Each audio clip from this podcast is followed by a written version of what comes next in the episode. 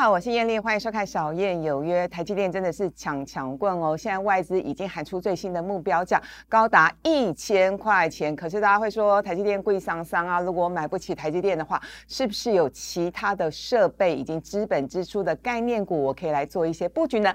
今天答案就在我们节目里头。我们看到呢，昨天盘中是一度大跌了快三百点，给它吸了。不过幸好呢，有一些相关的买盘进来了。那今天呢，泰国反而是大涨的格局。所以大家会说上冲下洗真的好难做，不过还是要提醒大家，我们短线上面来看呢，外资确实是连续三个交易日是。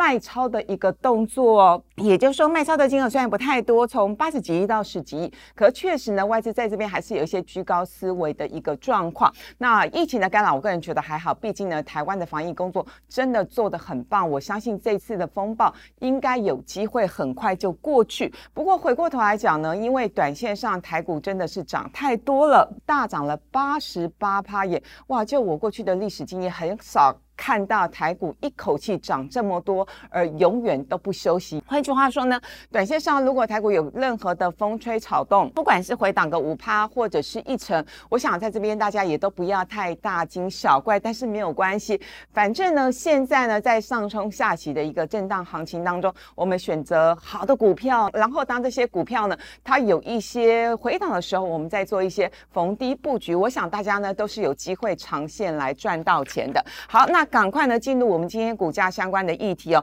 首先，我们先来讲一下，台积电真的有机会来到一千块的历史天价吗？法说会上呢，台积电特别强调，他们呃在今年的资本支出呢是高达了两百五十亿到两百八十亿美金。坦白说，看到这个数字呢，我吓到了，因为比法人预估的两百亿美元还要好，更不要说呢，跟前一年比较起来呢，是一百七十亿，是大幅成长的状况。那听到这，大家会说，那对于于今年跟明年台积电 EPS 的影响到底会发生什么样的一个状况？最主要，我们来看一下，只要是当年资本支出大幅成长，当年的 EPS 不会大成长，而是落在隔年，因为呢，资本支出呢，它是一个领先指标。举个简单的例子哦。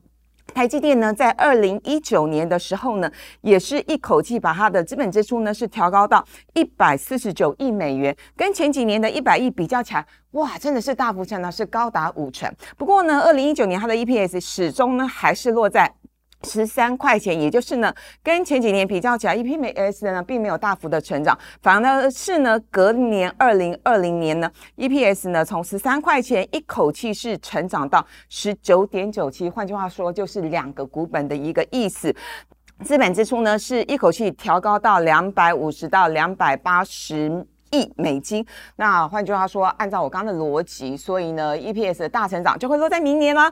那明年呢，目前看起来一般是预估是二十七到三十块钱的 EPS 之间。也就是说，如果你是我们的铁粉的话，之前在节目里头有帮大家分析过，呃，台积电的历史的本益比通常会落在二十七倍左右。如果二七乘以二七，目标价就是七百二十九喽。但如果台积电呢真的赚到了三十块，三十块乘以二七倍的本益比，甚至乘以三十倍的本。本比真的有机会就来到九百块，至于什么时候呢会攻到八百甚至到一千以上，我想不是没有机会了，而是呢，如果呢外资在这边在非常非常认同台湾。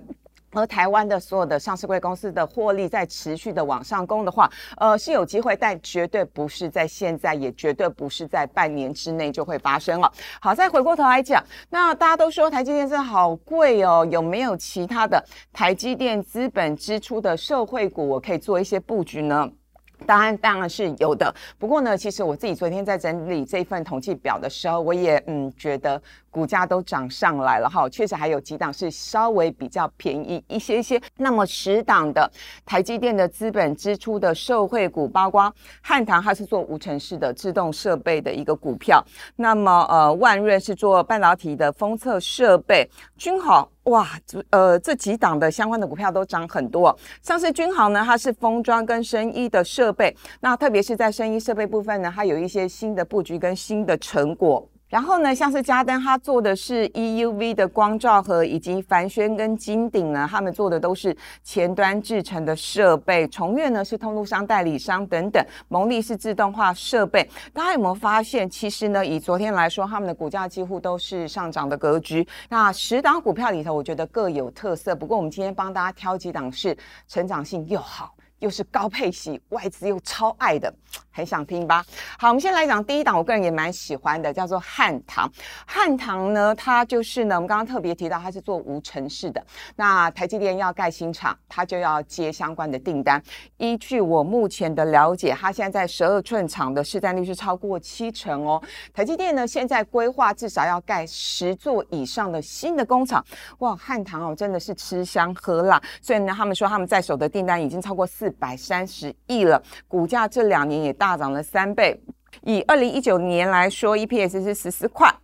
二零二零年呢，大概是二十一块。二零二一，也就是明年会进入了成长的大爆发期，会来到大概是二三块钱左右。以目前的本益比来说，十倍没有特别贵。但如果你说真的非常便宜吗？啊，也涨上来了哈。只能说，如果你真的有兴趣的话，你可以做一些逢回的布局。而且外资真的很认同，外资呢连续六个交易日呢都是买超，买超的张数呢是超超过了三千七百张，也就是在所有的台积电的资本支出概念。股里头，汉唐是外资买最多、买最积极，而且认同度是最高的。过去八年，每一年平均呢配现金股利是六到十趴之间。所以大家想一想，哎，现在定存利率只有零点七趴，居然有一档股票可以配八趴到十趴，真的很不错。从业这家公司呢，代理商我也很喜欢它，为什么呢？因为董事长郭智辉先生真的是还蛮诚恳、蛮实在的一个老板啊。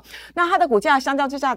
比较涨的没有那么夸张跟惊人，主要是因为它就是代理商，它就是通路商。一般来说，我们对于代理商跟通路商的本益比不会给的太高，普遍大概是落在十二倍到十五倍之间哦。那大家看一下它的题材面呢，包括呢台积电占它的营收大概是三成，以及呢它的主要的产品光主记、信晶圆等等需求都很强劲，所以目前看起来有一些涨价的题材。那获利的成长也不错哦，二零一九年 EPS 是九块多，二零二。二零年是十一块多，二零二一年至少是十二块起跳，因为法人的评估呢还算是比较保守，因为这些公司呢随着台积电开法说之后，这些相关的供应链厂商并没有召开法说，所以呢，呃，我想这些呃就是财报上面的评估算是比较中立的一个数字。筹码面呢，外资昨天有小买，小买了一百多张，同样的高值利率概念股，因为呢过去十年它的配息大概是配在四点八趴到八点二趴之间，这档。我也很喜欢，而且我一定要讲一件事情。他说呢，台湾的半导体产产业真的没有人可以取代，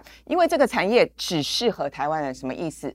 任劳任怨，二十四小时的 uncle。他说，美国人、中国大陆人其实都没有那么高度的耐心。嗯，所以我想呢，半导体产业真的蛮适合台湾，但我还是希望半导体产业老板。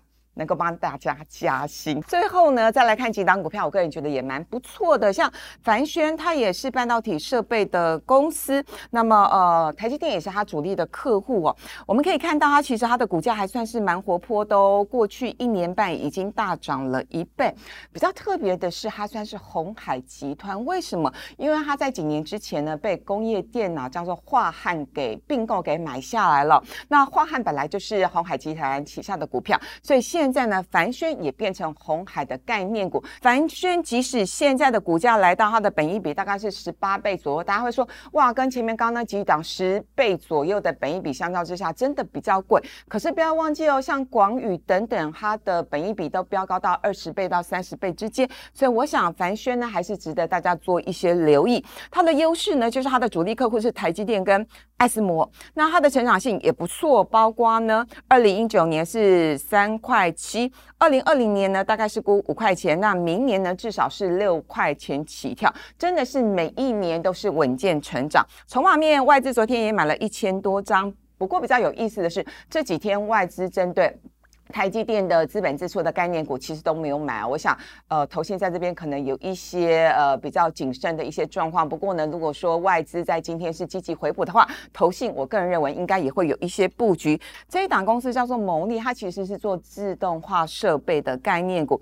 呃，这档公司它的股价比较好评估了，为什么？因为它过去这么多年来股价都落在三十到五十块钱区间，所以呢，你只要看到呢股价大概跌回到四十块钱以下，几乎就是它的长期的。好买点，那它的股价呢？五十六十块以上就是长期的好卖点。那大家一定会说啊，那为什么它的股价这么的持稳，在一个相对的稳定的区间？主要就是因为它没有太多的爆发力跟想象的题材。不过呢，毕竟它也是设备概念股，我想这次它还是有机会接到一些新的订单。那么，呃，现在呢，蒙利哈比较有题材的是在于它的转机性。为什么？因为它的获利是连续两年衰退。不过呢，老板有特别强调，是因为呢，公司在接一些新的布局、新的产能上面的调整。所以确实哦，老板有特别强调哦，呃，今年的营收有机会重回百亿以上。所以呢，今年呢，我们要观察的就是它的转机题材。然后比较特别的是，它打入了苹果供应链，好，要帮这个苹。果来生产 Mini LED 的相关的产品。那筹码面呢？确实呢，外资从一月开始呢，有慢慢慢慢的想买，买的张数不多。换句话说，就是我刚刚提的，它确实外资对它的认同度不是那么高，但。